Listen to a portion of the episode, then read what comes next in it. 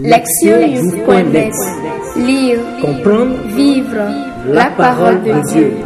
Lire ou écouter chaque semaine, www.lectionnews.net Cinquième dimanche de carême, année A. Prier. Psaume 130, versets 1 à 8. Des profondeurs, je crie vers toi, Yahvé. Seigneur, écoute mon appel. Que ton oreille se fasse attentive à l'appel de ma prière. Si tu retiens les fautes, Yahvé, Seigneur, qui subsistera? Mais le pardon est près de toi, pour que demeure ta crainte. J'espère, Yahvé, j'espère de toute mon âme, et j'attends sa parole. Mon âme attend le Seigneur, plus que les veilleurs l'aurore. Plus que les veilleurs l'aurore, qu'Israël attend Yahvé. Car près de Yahvé est la grâce, près de lui l'abondance du rachat. C'est lui qui rachètera Israël de toutes ses fautes. Lire la parole. Première lecture. Ézéchiel 37, versets 12 à 14. Prophétise. Tu leur diras, Ainsi parle le Seigneur Yahvé. Voici que j'ouvre vos tombeaux. Je vais vous faire remonter de vos tombeaux mon peuple et je vous ramènerai sur le sol d'Israël. Vous saurez que je suis Yahvé lorsque j'ouvrirai vos tombeaux et que je vous ferai remonter de vos tombeaux mon peuple. Je mettrai mon esprit en vous et vous vivrez et je vous installerai sur votre sol et vous saurez que moi Yahvé, j'ai parlé et je fais. Oracle de Yahvé. Deuxième lecture, Romains 8, versets 8 à 11. Ceux qui sont dans la chair ne peuvent plaire à Dieu.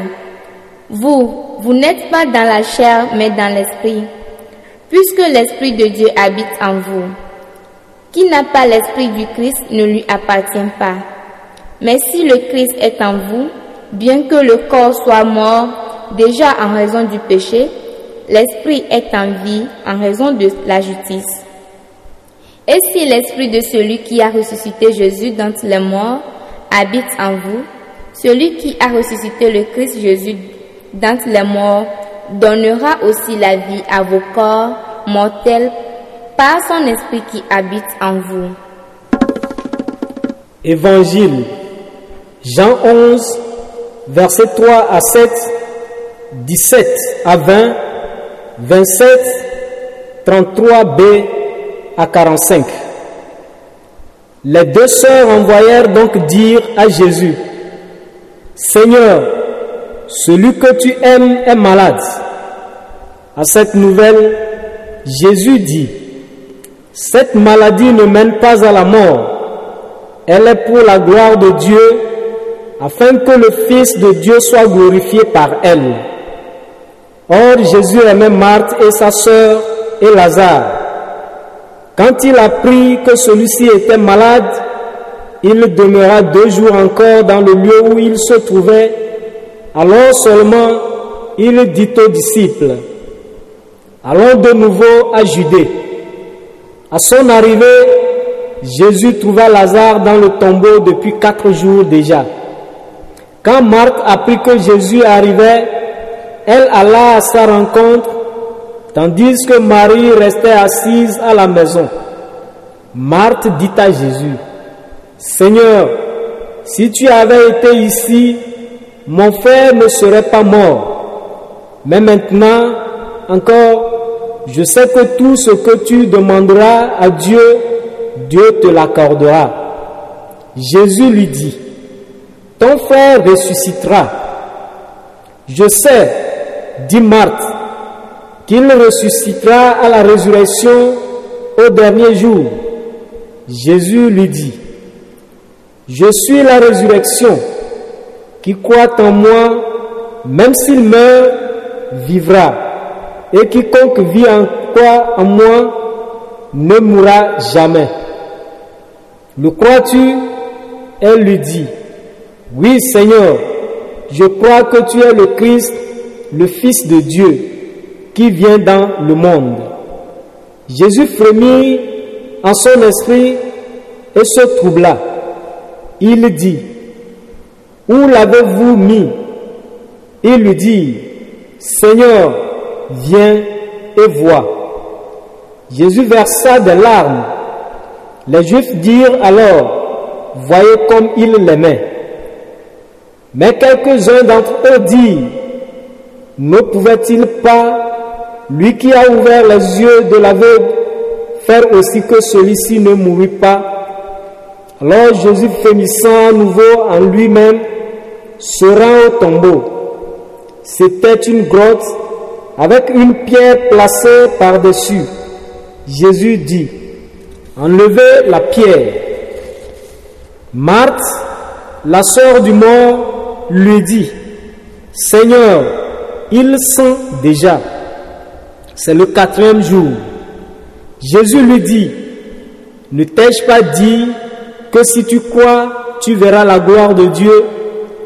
On enleva donc la pierre. Jésus leva les yeux et dit, Père, je te rends grâce de m'avoir écouté. Je savais que tu m'écoutes toujours, mais c'est à cause de la foule qui m'entoure que j'ai parlé, afin qu'ils croient que tu m'as envoyé. Cela dit, il s'écria d'une voix forte, Lazare, viens dehors. Le mort sortit, les pieds et les mains liées de bandelettes, et son visage était enveloppé d'un suaire.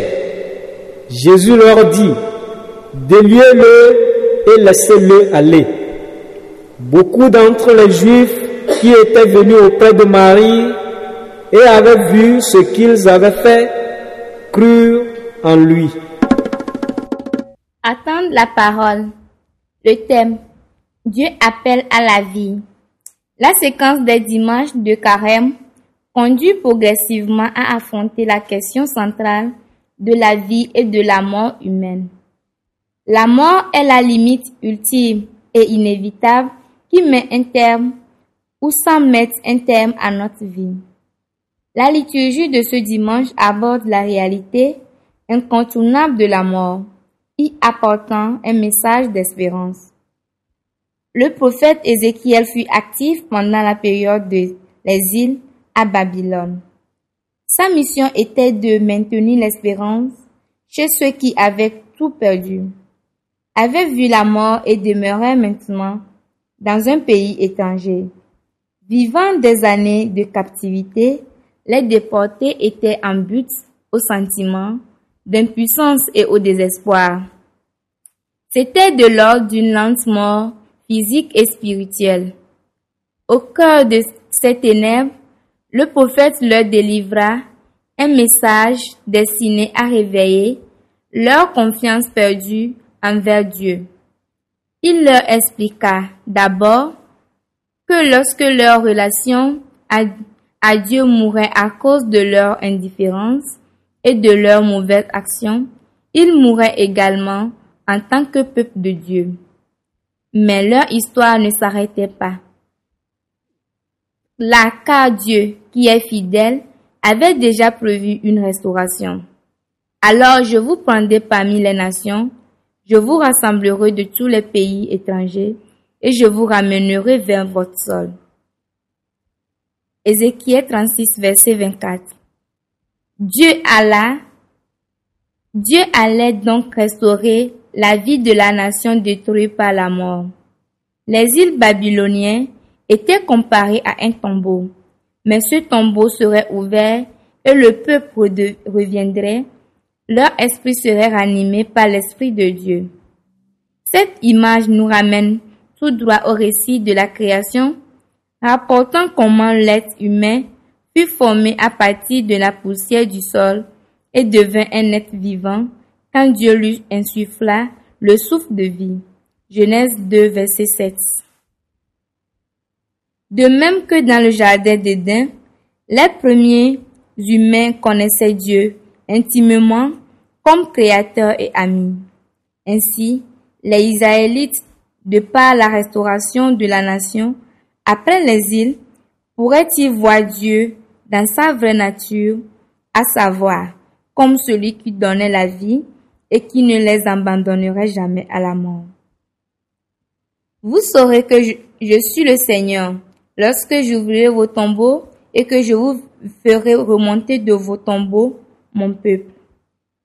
En Romains 8, Paul revient sur l'opposition entre Adam et le Christ, déjà évoquée au chapitre 5 de cette même lettre. C'est à partir de cette opposition qu'il construit à son exposé sur deux formes de vie contraires l'une à l'autre. L'une choisie par ceux qui vivent dans la chair, c'est-à-dire selon leur inclination naturelle, et l'autre par ceux qui vivent dans l'esprit. Le premier groupe va vers la mort, tandis que le second s'achemine vers la vie éternelle. La présence de l'esprit est la clé. Ceux qui marchent sur le chemin de la vie sont guidés par l'Esprit Saint, puisque l'Esprit de Dieu habite en vous. Quand l'Esprit est présent et qu'il agit dans le cœur d'un chrétien ou au sein de la communauté, cette personne ou ce groupe devient une demeure de Dieu. Ne savez-vous pas que vous êtes un temple de Dieu et que l'Esprit de Dieu habite en vous? 1 Corinthiens, verset 3 à 16. Ceux qui vivent dans l'Esprit ne jouissent pas seulement de la présence intérieure de Dieu, mais ils vont vers la vie éternelle parce que cet Esprit est l'Esprit de celui qui a ressuscité Jésus d'entre les morts. Ainsi, vivant par l'Esprit en ce monde, nous faisons l'expérience que notre corps est mort en raison du péché. Mais nous avons la ferme espérance d'avoir cette même vie éternelle grâce à l'Esprit qui habite en nous. Vivre selon l'Esprit transforme notre vie mortelle en une marche qui conduit non pas à la mort, mais à l'utile communion avec Dieu dans l'éternité. La résurrection de Lazare est le dernier des sept signes accomplis par Jésus dans l'évangile de Jean. Après le premier signe qui s'est déroulé à Cana, l'évangéliste fait ce commentaire. Tel fut le premier des signes de Jésus. Il accomplit à Cana de Galilée et il manifesta sa gloire et ses disciples crurent en lui. Jean 2 et 11. Lors du dernier signe, Jésus affirme à propos de la maladie de Lazare. Cette maladie ne mène pas à la mort, elle est pour la gloire de Dieu afin que le Fils de, Dieu soit glorifié par elle. Puis appelant Lazare à sortir du tombeau, Jésus dit à Marthe, Ne t'ai-je pas dit que si tu crois, tu verras la gloire de Dieu? Voir la gloire de Dieu signifie faire l'expérience de sa présence et de son action d'une façon très réelle et très tangible. Au cours de autres, la gloire de Dieu se révéla au peuple sur la montagne du Sinaï sous la forme de coups de tonnerre et d'éclairs. Exode 19. Dans l'évangile, la gloire de Dieu nous est révélée par le geste, le geste de Jésus qui donne la vie. Mais la mort et la résurrection de Lazare nous préparent à la mort et à la résurrection même de Jésus. C'est en lui qu'adviendra l'ultime et pleine révélation de la gloire de Dieu. Cette révélation commencera avec la dernière scène, mais ne sera pleinement accomplie qu'au matin de Pâques. Jean 11 fait allusion à une période de deux jours encore, ce qui correspond au laps de temps pendant lequel Jésus décide de rester à l'endroit où il se trouve plutôt que d'aller porter secours à Lazare. En ce qui le concerne, il devra rester deux jours dans la tombe avant que le troisième jour, la gloire de Dieu se manifeste par sa résurrection dans les morts. La gloire de Dieu ainsi manifestée en Jésus n'est rien d'autre que le don de la vie qui triomphe de la mort. Dans les récits de la résurrection de Lazare et de Jésus, la foi apparaît comme la donnée essentielle. Jésus commence son ministère à Cana en suscitant la foi de ses disciples qui désormais croiront en lui. Ils deviennent ses amis. Lazare, l'ami de Jésus, est sauvé de la mort par ce dernier qui demande à ses sœurs de croire en lui. En établissant de tels liens, l'évangile, l'évangéliste Jean veut que nous réalisons qu'en Jésus, la gloire de Dieu, c'est-à-dire sa présence vivifiante, est manifestée. Un être humain n'a besoin que de la foi pour recevoir le don de la vie qui triomphe de la mort. La déclaration puissante de Jésus à Matt est le meilleur résumé de tout l'épisode. Qui croit en moi, même s'il meurt, vivra. Le prophète Ézéchiel est pour relier la mort au péché et à ses conséquences. Mais il affirme également que Dieu défend la vie et ouvre un chemin pour que les nations et les personnes puissent être arrachées à la mort. Pour Ézéchiel, la restauration nationale est le signe que Dieu a pour dessein de donner la vie. Tandis que pour Paul, ce signe se trouve dans la présence de l'Esprit. La vie, sous la guidance de l'Esprit, est le chemin qui conduit à la vie éternelle. Toutefois, c'est en Jésus que nous comprenons Dieu et expérimentons pleinement sa gloire. Autrement dit, son action décisive et manifeste de faire sortir la vie du tombeau. C'est au nom de Dieu que Jésus l'a fait pour Lazare, alors que Dieu a personnellement accompli ce geste pour Jésus. Si nous, ses amis, nous cheminons dans l'esprit et répondons à Jésus avec foi, nous entendrons nous aussi la voix de Dieu, nous appeler à sortir des tombeaux, de notre mortalité, pour vivre pleinement en sa présence. Notre foi commence lorsque, avec le nous voix s'élève dans une prière de confiance. J'espère, Seigneur. Elle espère, mon âme, en ta parole. Écoutez la parole de Dieu. Pour bien comprendre la thématique de ce dimanche, arrêtons-nous maintenant à ce qui signifie l'appel de Dieu à la vie dans la perspective de l'Afrique. Pour les Africains, le principe éthique de la valeur de la vie humaine est de la plus haute importance. Tout ce qui accroît la vie est bon, juste, désirable et devrait être favorisé. Mais tout ce qui porte atteinte à la dignité humaine, l'exploitation et la déshumanisation des personnes est contraire à l'éthique et injuste. Prenant en compte cette perspective, nous considérerons cet appel à la vie en trois étapes. Premièrement, Dieu est l'auteur de la vie, le créateur de tous les êtres vivants et non vivants. Dieu n'a pas seulement fait chaque chose, il soutient la création tout entière. La vie humaine, telle que donnée par Dieu, est sacrée. Elle doit être respectée et traitée avec dignité qui lui est due. Notre responsabilité chrétienne est de répondre à cet appel divin à la vie en assurant la promotion et la protection de cette dernière. Jésus pleure quand des vies innocentes sont tuées dans le sein de leur mère est considéré comme un simple tissu corporel. Il pleure également lorsque nous détruisons notre propre vie avec l'alcool, la drogue, les cigarettes et toute autre conduite à risque. Deuxièmement, la vie est un cycle et les ancêtres jouent un rôle essentiel dans la communauté de vie. Nos ancêtres sont les morts vivants et ils font partie intégrante de la formation morale et spirituelle de la communauté. Ils continuent à communiquer avec leurs parents par exemple à travers les rêves ou les symboles. Un bon ancêtre continue à vivre lorsqu'un nouveau-né reçoit son nom. Jésus pleure aujourd'hui quand dans de nombreuses communautés, les personnes âgées sont abandonnées ou négligées par leurs propres enfants.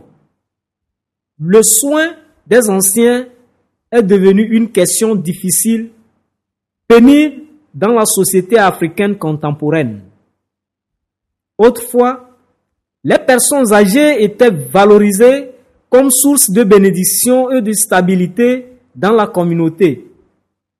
Elles étaient les gardiennes de la sagesse et elles enseignaient aux jeunes les coutumes essentielles.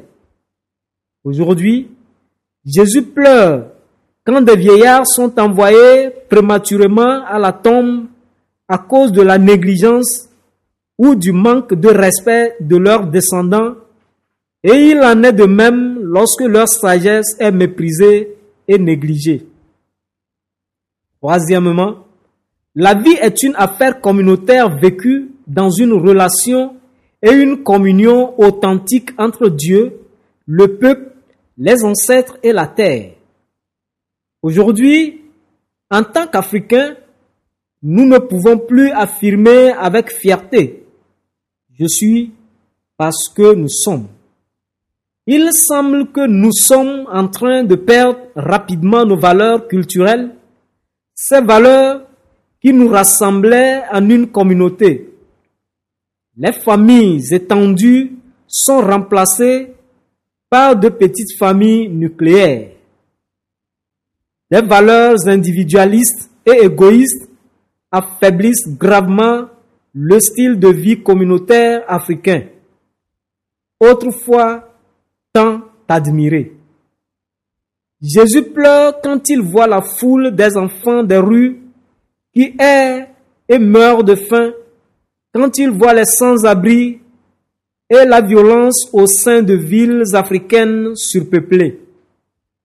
Jésus pleure lorsqu'il voit les gouvernants africains s'enrichir de plus en plus, tandis que leur peuple tombe dans une pauvreté toujours grande.